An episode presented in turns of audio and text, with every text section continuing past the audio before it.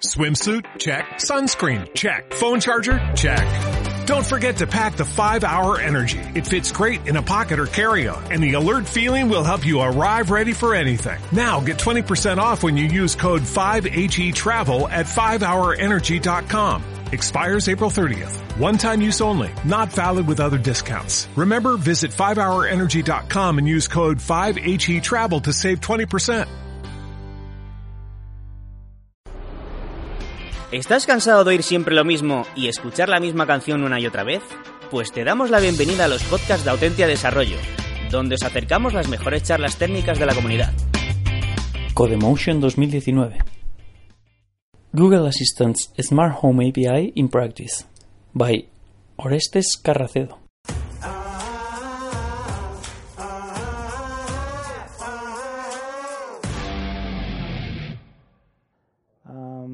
know it's after lunch, so I'll take it easy.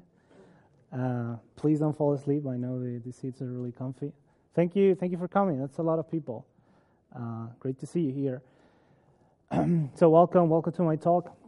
Welcome to Google Assistant Smart Home API in practice. How many of you, show of hands to get the blow pumping, how many of you here have a Google Home, Google Home Mini, one of those devices at home? Oh, wow. Keep, keep, keep them up. Uh, lower your hand if you have not created any actions or any code for your devices. Okay, so a few of you have done. Okay, that's that's that's very useful. Thank you. So a few of you have doubled with actions on Google, but most of you haven't. So I hope this this talk is useful for this. So thank you for coming. My name's Orestes. I'm a full stack developer. I started coding a long time ago, and I'm a community lead, mentor, author, uh, very big into metal, heavy metal. Um, and down here, you have my Twitter. It's going to be here during the, the whole talk. If you have any questions and at the end you want to ask them, or if you want to, you know, ask them in private or ask them on Twitter, use that for for the questions. You can also use my Twitter to send me pictures of cats. Here's mine. He's super super cute. Uh, this picture was taken in in Galicia, where I live. I live in the northwest of Spain. It's a great place to live. Uh, very cozy, and we have a lot of community. In fact, we have so much community that we have a community cluster, which is something that I think we were the first in Spain. I've never heard of this idea before, uh, even though other people tried it. So basically, a community uh, community cluster is something that most cities could probably use. It's uh, basically just a website with a calendar and a directory of all the different meetups that we have, and we share this common identity of VM Vigo Tech. That is a lot of events for, for a small a small uh, city like we live in. And I'm part of the Google developer groups uh, of Vigo, which is one of the main cities. And if, if you haven't heard about GDG, the Google Developer Group, it's a program that's we have a lot of, of different chapters here in Spain. Probably, if you live here in Spain, you've met anyone from from GDG. In fact, it's a very big worldwide program. I think we are over a thousand chapters at this point. At the community booth, we have a, a booth for the for the local GDG. We're giving out T-shirts and stuff like that. So come and learn about the different different chapters, the different events that we do at GDG. You'll be more than welcome. And you know, I gotta eat. Uh, I gotta keep myself fed up. so I have to. I have to work doing something. I love doing software. So a few years ago, we started uh, a consulting company. It's based in Texas. Uh, it's fully remote, fully distributed, which is a cool way, uh, way to say it right now. So I work from here as another guy who works from Madrid, as people traveling. It's very, it's very cool. And we mostly do software consulting for projects with lots of data. I'm not going to say big data because there's a lot of experts here. We do stuff with lots of data. If we've done stuff with data from the Department of Defense of the US to figure out if they slice the budget or they increase the budget in certain places, how the, does that translate to specific jobs that are gained or lost in specific counties and even zip codes. Uh, so we do all the data visualization, cool stuff. And one of the clients that we had a couple of years ago came with uh, this idea for something that was had a different name, and now it's called Navigo. And Navigo is another software company, well, another product company that we started, um, which is really, really useful. And what we do, uh, what we do at Navigo is we watch over people that travel abroad. Mostly people that are in some kind of human mission, humanitarian mission, relief mission, uh, in different countries where it's usually not the safest place. So we have this model of the world with different impacts in different regions, and we watch different sources, and we can protect people before something happens or react very quickly to it. Because sometimes in these places, the news they don't travel very, very fast. So while working on this, uh, I realized that the use case for, for the families of the people that were, in travel, that were traveling, uh, the use case was a little bit complicated. Maybe you had a person that was a little bit technical that was traveling abroad, and their people, the, their family home uh, was wondering, hey, you know, is my significant other okay? Is my brother okay? Um, what's what's their status? Where are they? And you know, they have to have an account, log in, go to the dashboard you know, look for the specific person or, you know, go to the profile. And that felt like a lot of a hassle for something that could be done with, with tools that we have now. So I bought one of these on uh, Google Home. Um, and then they came out with the Google Home Mini, so I bought another one of those. And then they came out with the Nest Hub, so I had to buy another one of those. I hope they, they don't keep making them. Uh, but basically, what I wanted to do is have a voice interface for those kind of people, for the family. So you could wake up in the morning and ask Google, hey, is my brother okay? How is he doing? And that's how I started going down this rabbit hole of voice user interfaces. Um, so all of those devices, those are input devices, ways of communicating with the Google Assistant and, and the Actions on Google platform. You don't only have them uh, at your home, you can have them on, on your phone. Even if you have an iOS device, you can download the Google Home app and you can just use it you can have it on your on your smartwatch, and you can have it in your car. There are cars now that come with the Google Assistant, which is which is pretty cool. Um, there's a bunch of other devices that work uh, in the Google Assistant platform and other uh, and other voice user interface platforms. And this image is from like two years ago from the Google I/O, so that number is probably tripled or quadrupled over the years.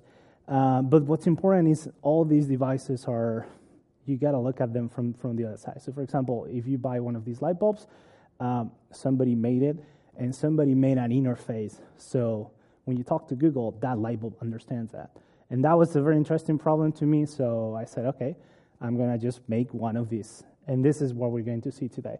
So, I couldn't bring my apartment, it, wouldn't fit in my, in, my, in my luggage. So, I brought a small Lego home.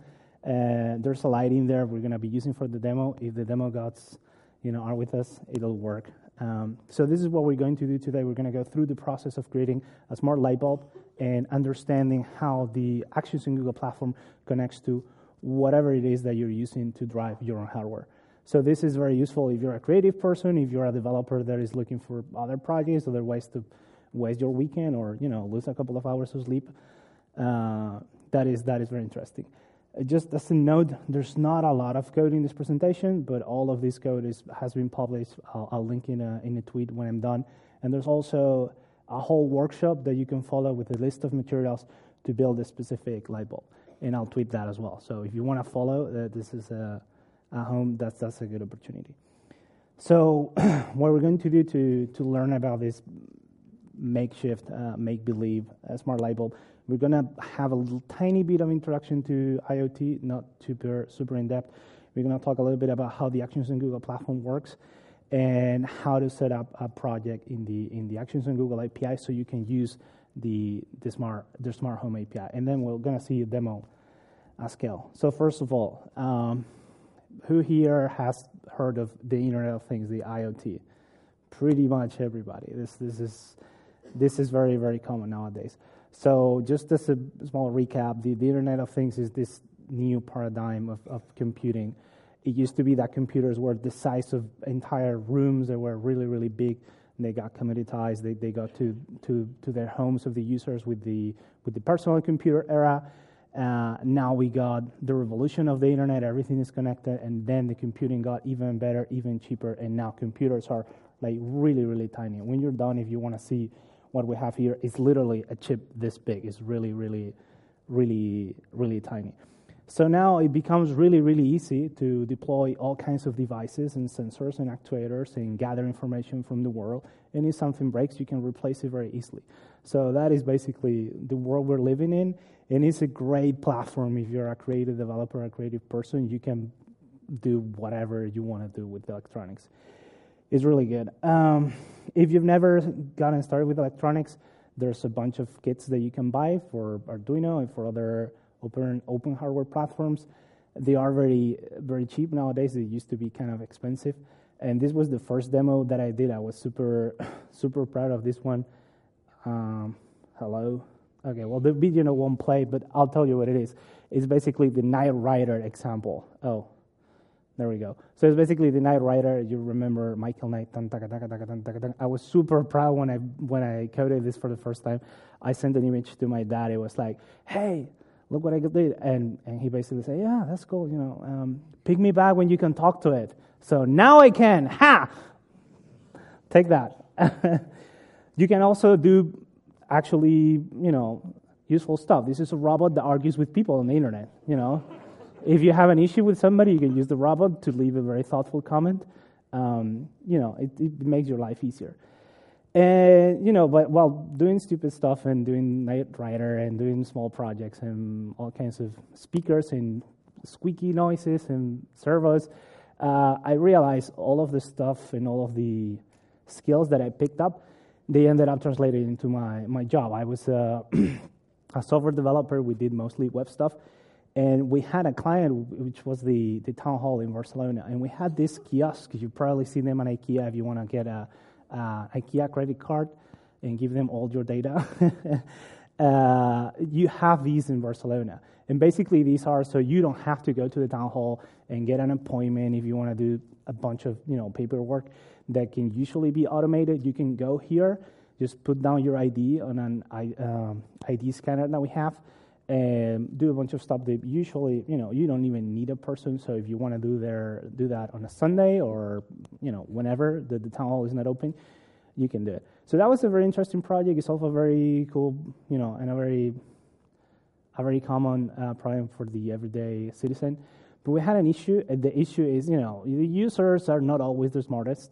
And there was an, a problem with this uh, kiosk, and it was on the document reader, which is this black box here, uh, there was a point where the user had to, you know, identify themselves. And we will flash a message on the screen and say, please insert your ID on the scanner. And people took this as, okay, I need to insert this somewhere. They will look for a gap somewhere in the metal for the kiosk, and they will jam their ID inside of the kiosk and say, ah, it doesn't work and they, were, they weren't using the, the black box that was designed for that. So, you know, somebody had to come with a key, open the kiosk, retrieve the pile of IDs left over. It, it wasn't fun. So we were tasked with, um, with solving this. And if you ever worked in this kind of kiosk environment, you know that what's actually running behind that, it's actually just a website.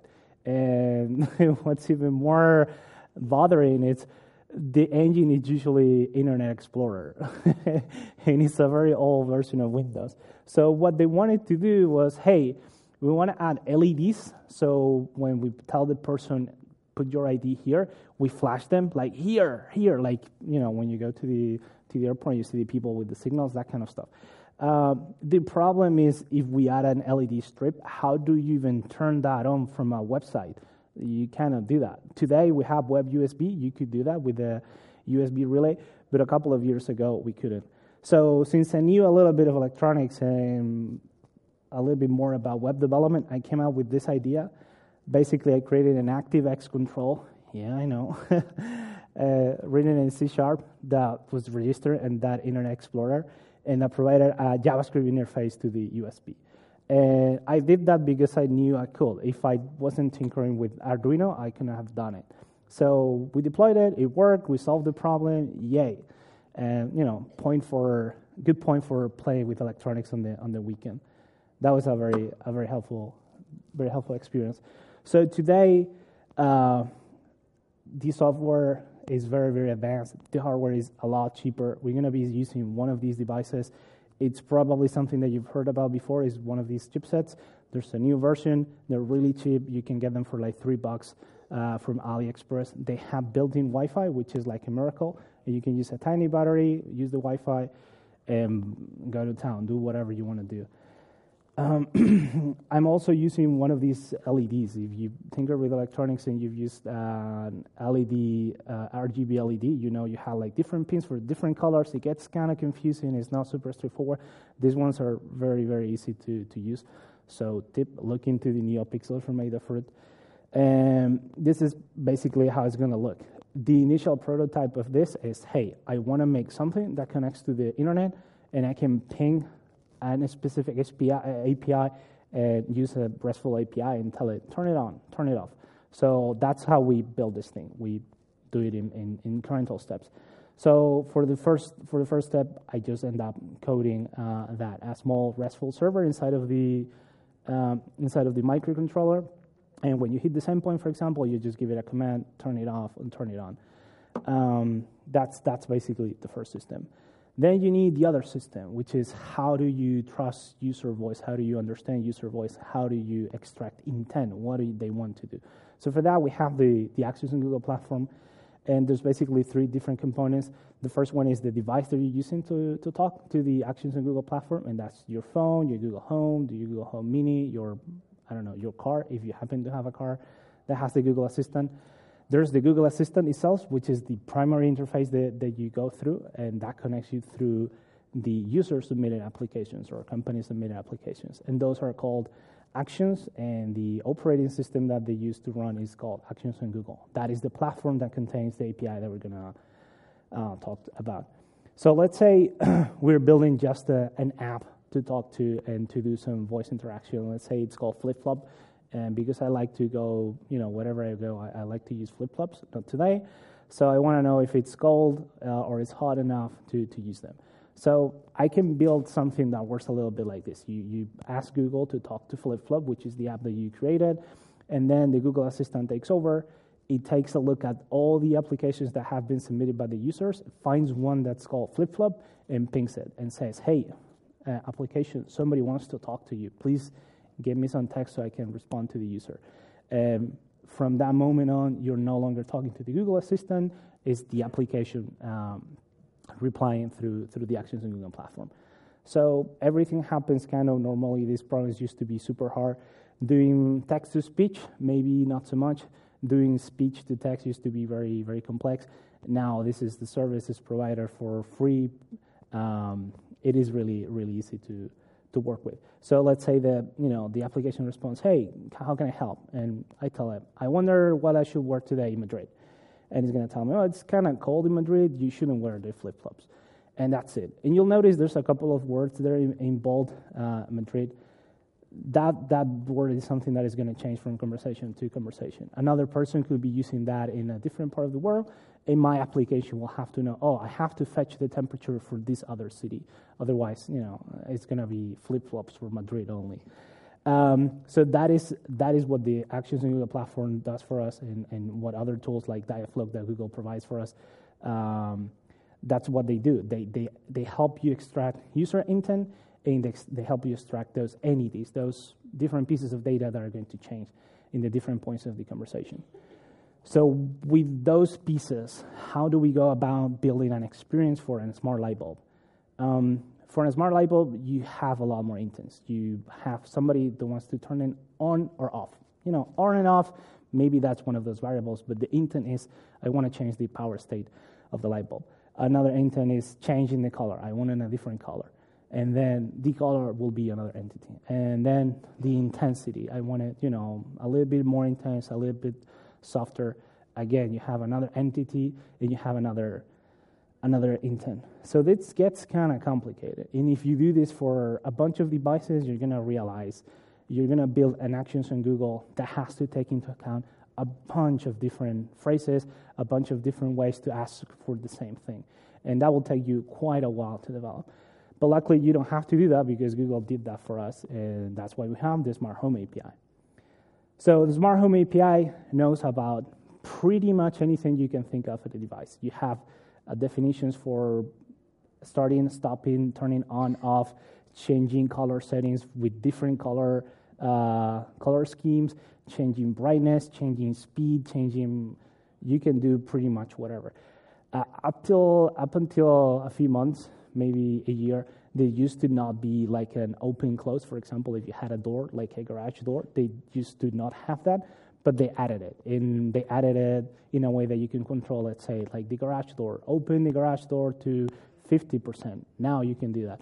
So it's not a, it's not a stale API, it's something that is being worked on actively, being improved actively, and now it's a great time to, to get started with it. So you get that voice uh, interface and all of that tremendous work that you will have to put to understand what the user is doing. But you also get uh, a GUI. You get an app, and this app works for in iOS. It works in um, in Android as well, and you get an interface. If you can see down here, like I have an on-off button physically on my phone. I can be in a different room, open the app, and just click that that button. If I don't want to wake up my girlfriend by talking to the Google Home, for example, you can do that imagine creating a UI for every kind of device that you have. Again, that's a lot of work. You don't have to do it because Google did it already. So that's, that's great. So, how does it work? Um, so, it's 2019. Everything is a graph. Behind the scenes, you know, you might be talking to the API. What's behind the API is a graph. Everything is related. Uh, and this is no exception. Google has this thing called a home graph where it stores all your devices and the state for those devices uh, and he knows, you know, what they're doing and, and, and how, to, how, do they, how are they organized. So, for example, you can see here, this is a screenshot from the Google Home app. You can see there's, there's like um, a name for a home. So, there's a concept of a home, and you can have more than one. So, this one is called Toy Home. Then you can see there's a concept of a room. This one is called Downstairs. So, you have that concept as well. And the different devices that you can have home, they also know you know, if you have a Google Home in your kitchen, you tell it, hey, this is in your kitchen.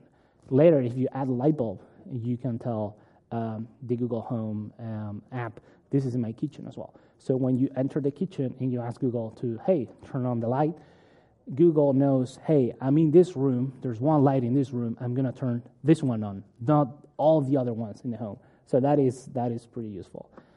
Um, so here in this example, I only have one room that's called downstairs. Uh, and the way it works, the interaction is slightly different. You don't have to code anything on the Actions on Google platform. You just have to code the interface. You have to code the the connecting API between the Google Assistant, um, the Google Smart Home API, and and whatever your platform is. In my case, it's something custom that I made, um, but you might be connecting to I don't know somebody from something from another manufacturer. There are a lot of pretty cheap manufacturers for smart home appliances. So let's say that you ask Google to turn off the light. Um, it's going to use the information in the home graph to do that, figure out which light it needs to do that. And behind the scenes, it's going to send a, an, an API request with a very specific format that we're going to see to the device provider for well for the yeah for the provider for that specific device. So you on the other end are gonna get an, an HTTP um, request. So the way I build this is I have a little bit of Nest code, which is a, great framework. I have a, a UI that you use as well. Usually, let's say you buy a smart light bulb, you need to give it a name. You usually have some kind of UI to do that, to configure it. Um, that is done with Angular in this case. And then you have the API part, the part that Google is going to ping. And that needs to, to, to um, provide an OAuth uh, interface. This is pretty familiar um, for most APIs. And it's going to do the intent handling. When Google sends you something, this API needs to understand what Google is asking and ping this device and tell it to do it. And it also needs to provide proactive updates. So there are a lot of devices, like, for example, a light switch, that a user can interact with uh, directly. You can go and turn on the light switch. You will have to understand that the user is doing that and ping Google and tell it, hey, somebody changed the state for this light. Otherwise, when the user goes back to the Google Home app, um, this state is not going to be is not going to be well, is going to be inconsistent, or Google is going to ask about you know how's that light doing. So you need to provide proactive uh, updates. So for the smart provider home um, UI, you have the user registration and authentication. For that, I'm using Firebase. is really easy to set up. And then the device management, adding another light bulb, adding another door, adding another camera, whatever it is that you're doing, you usually have to configure it on, on some kind of web interface.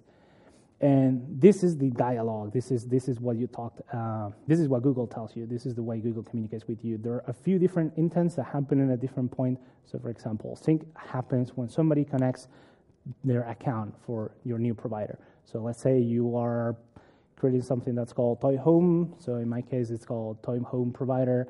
Uh, Google is gonna when somebody adds that to their to their to their Google Home app, you're gonna get a request. Hey, this user is using your platform Tell me about all of their devices. So you need to have a list of those devices and give them to Google. The query is, like I said, when Google wants to know the device state for a very specific device that you have. Execution is when you do something with your voice, like, hey, change this light to this color. And disconnect is when somebody disconnects their account. So they all look like this. Um, since you're using OAuth, all authentication uh, is provided by that middle layer on your API. So you don't really explicitly know uh, which user you are talking about, you have to extract that from, from the token that is using uh, that is coming from Google. So all the requests look like this. You have a request ID, you have inputs, which is an array. It usually you only get one action, and in this case, uh, Google is asking me to, you know, hey, give me some information about a specific device.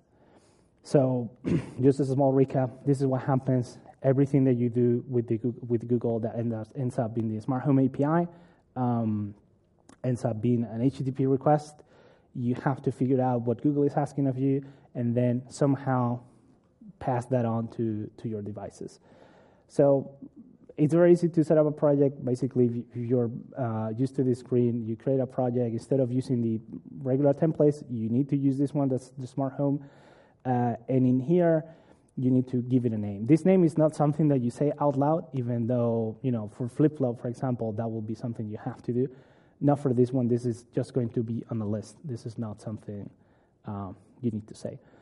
And here, if you've created actions on Google before, usually you have for every different intent, you have a different action. For the smart home API integrations, you have one single action, and it is called actions.devices. And you also see, if you use Dialogflow, for example, you can see that the fulfillment tool is not Dialogflow, it's the Actions console. So you need to give it the main URL for your API. What are you going to be using? In this case, I'm, I'm going to be using local tunnel, or I will be using local tunnel to create a tunnel from my local code to the internet so I don't have to redeploy everything every time I want to make a change. Um, and then you need to set up account linking. Account linking is the way Google links users. Sorry, Google. is the way they link uh, users to those tokens that they're going to be using uh, with you. So you provide some basic credentials. Google is going to be using those every time. It's going to handle, you know, if the token expires, they're going to renew it. They do they do all of that for you.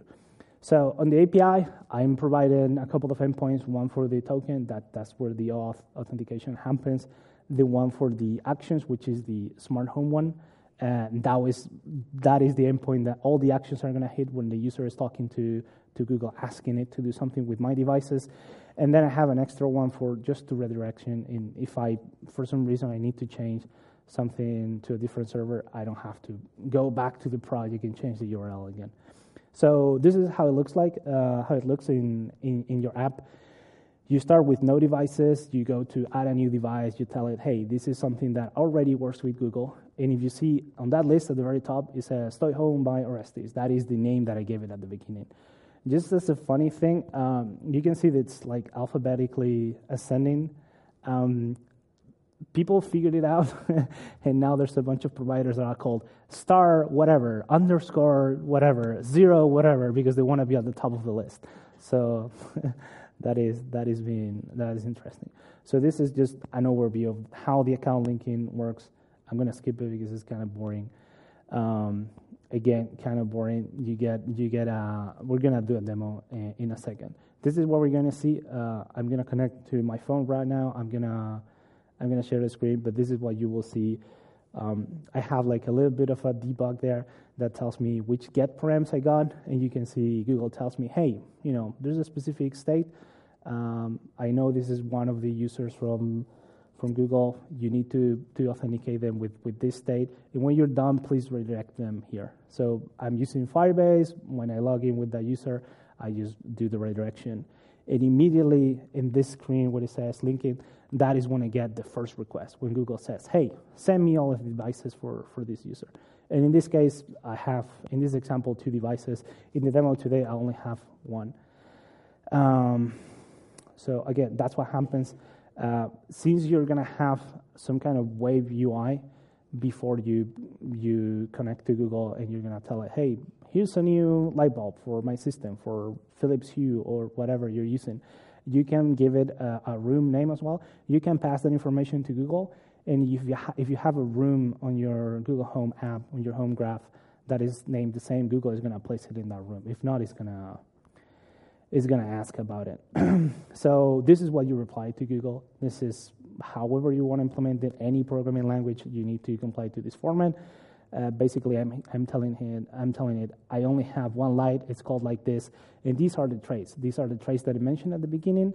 And based off of this, Google is going to present a different UI, and Google is going to be able to fulfill different commands. Like if you don't have the on-off setting, that's kind of a weird light bulb, but Google is not going to let you turn it on or off. so that's what happens uh, on the first link. When you execute a command, like through the UI, pushing that button or talking to Google and telling it, hey, turn the temperature up or set the light to this other color, Google is going to translate that into, into text, It's going to extract that meaning, It's going to contrast that with your home graph information, and it's going to send you a, a command like this one. And in this one, you can see it's telling me, hey, set the absolute brightness value to 97. This is, you know, clicking with your finger or sliding. This is what you get. So this is the absolute power of the of the smart uh, smart home API. Doing this on your own, it will take you like a lot of time. Uh, supporting a bunch of devices, it will take you an incredible amount of time. Having a UI, it will take you an amount of time that will be, you know, too much to have for, for a bunch of different devices. With this, you get clear, concise JSON, very easy to parse, very easy to understand. So whenever you're ready, you're you know you've executed whatever it is that you need to execute to get to this device. In this case, you know it could be an HTTP request to a specific IP that I know this is listening to, or maybe you're writing to a Firebase database like we're doing on on the workshop. You do that, and then you need to tell Google what happened, if it was successful or not. And it is important that you respect um, that you respect the different error codes that Google has. Uh, it might be that the user is trying to talk uh, to a device that is no longer in your system.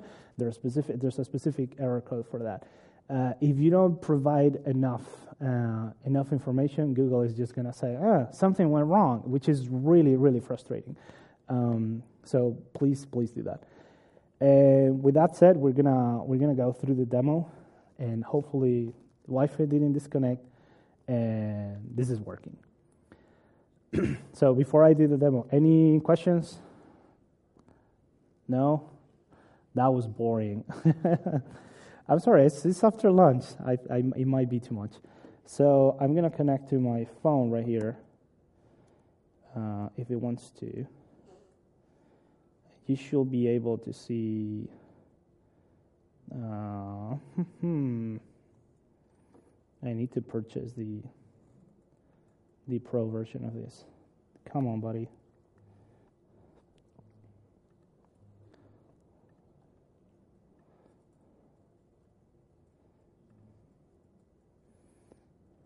No, I'm not using always on top. What are you talking about? Okay. Is this working? Okay, it is. I think you can see it well enough. Yeah, that's that's super useful.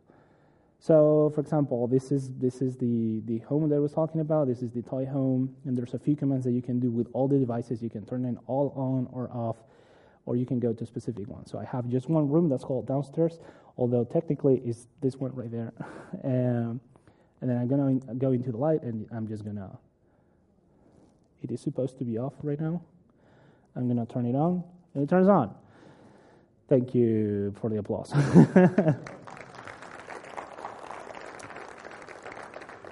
so maybe, you know, maybe you want to change the color. You have like a very good color picker here. You can do any colors you want. These are just the ones that Google gives you. So you can see it's it's pretty fast even on this Wi-Fi. I'm just clicking super fast. And of course you can talk to it. Like doing this by myself will be a lot of work, but say a weird color. Please name any strange color out loud. Alice blue. Okay, I don't know if he's gonna know that one. Set the light color to Alice blue. I don't think Google speaks CSS, but you got it. Changing kitchen to Alice blue. Well, that's supposed to be Alice blue. I guess I guess he does know about CSS. Um, so this is very useful. You can see there's there's an integration with the actual assistant. I get a slider here, so if I turn down the brightness all the way down. You can see it's like turning it off. I'm gonna slide it up to 30%. It is very fast. It is very convenient. Providing this kind of uh, use, user interface for users is really simple. You can use this for like real life projects or you know just playing on the weekend or whatever. Again, I'm gonna share the code for for all of this. There's a workshop that you can follow. You can just buy the materials and, and go through it. Um, that's that's basically it. I'm going to scroll through the end. Uh, yeah, I'm done. so, any questions?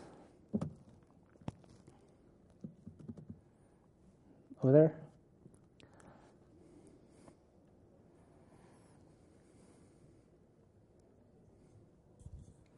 Well, this is a commercial one. Uh, which are the advantages of having a Google Home device at your home uh, rather than using just the phone?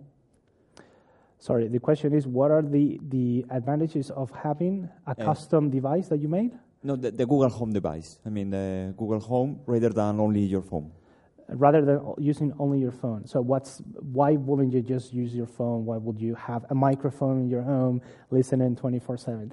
Um, so, the audio is very good. I use it all the time to, to do all kinds of tasks like setting alarms, setting reminders, uh, sending messages to people, although you kind of have to kind of hack it. I, I, didn't say this, please cut this from the video. But you can even do video calls, like with the with the Nest Hub and the Lenovo Smart Display is called. You can even do video calls. So it's just another device that's right there. You don't have to unlock it.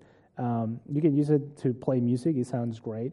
And I use it like I have a bunch of them through home, so I play music on all of them at the same time, and I just do whatever I'm doing, cleaning the house or whatever. The music is everywhere. So that's one of the reasons. The audio quality, the convenience, it's always there.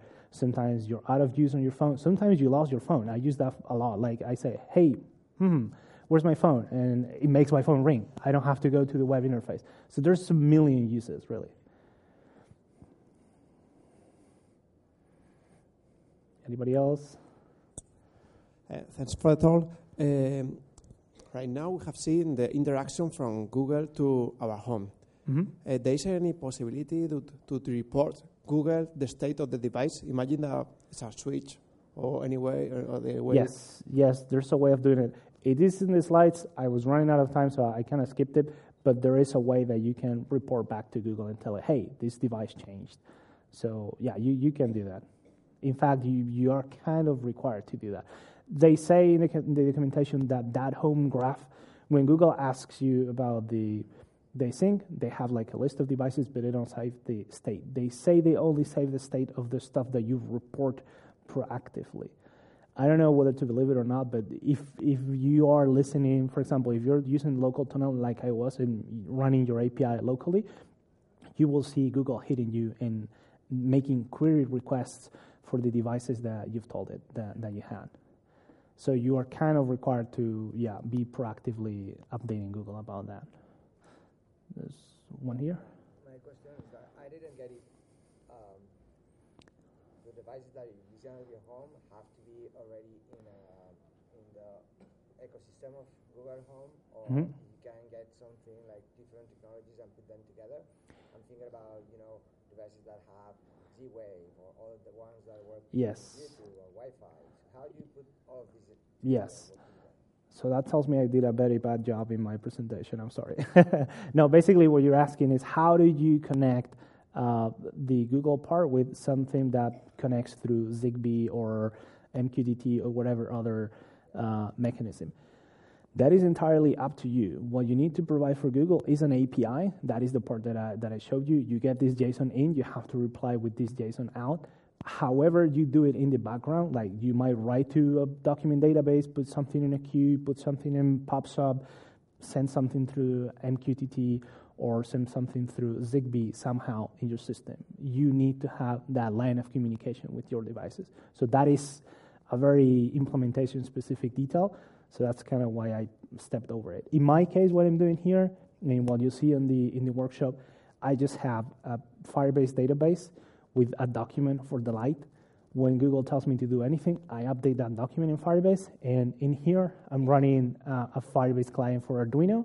And when something changes, this gets a notification, and I get told, "Hey, the light changes.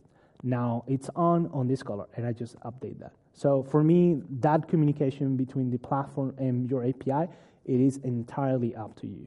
The part that's important is how you communicate with Google because there's only one way to do it. it's using this protocol that we saw here today.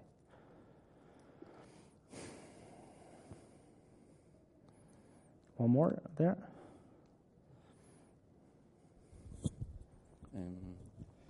Correct me if I'm not doing if I'm not uh, saying correctly. Okay, you're but, wrong. Uh, I guess the, I guess this sorry. public API.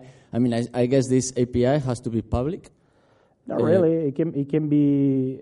I mean, it's it's not. It's, it's not public. You need to authenticate. You give credentials to Google. Nobody, if nobody else has the credentials, nobody can do anything. So okay, but it has, it has to be exposed on the internet, so actions on Google can reach it, right? Yes. Yes. And um, what do you think about all that? I mean, there's now technology that uh, allows you to do all this offline instead of doing it online. Do you think Google has anything on the roadmap that will try to uh, approach this in different way and offline? So there's the local home SDK that you can use to, to do stuff offline. Uh, we can talk more about that after after we're done. But yeah, you can do stuff offline. It's kind of limited, but they are working on that. In the in the Google I/O this this year, they did a presentation where they did a bunch of commands using the Google Assistant, and then they showed, by the way, I'm using airplane mode, and everyone was like, "Wow!" So now that is that is a direction that they're much uh, moving on, and connecting with devices. That's what, where the smart home SDK um, it's aiming for, really. Thank you. No problem. Are we good? Okay, if you have any more questions, send me send them on Twitter, find me later, or send me pictures of cats or whatever. Thank you very much.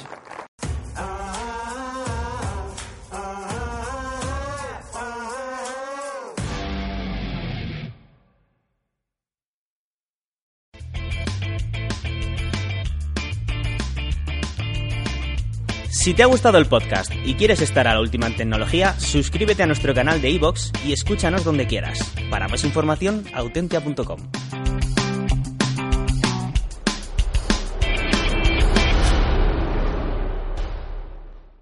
Spin your passion into a business with Shopify and break sales records with the world's best converting checkout. Let's hear that one more time world's best converting checkout. Shopify's legendary checkout makes it easier for customers to shop on your website, across social media, and everywhere in between. Now that's music to your ears. Any way you spin it, you can be a smash hit with Shopify. Start your dollar a month trial today at shopify.com slash records.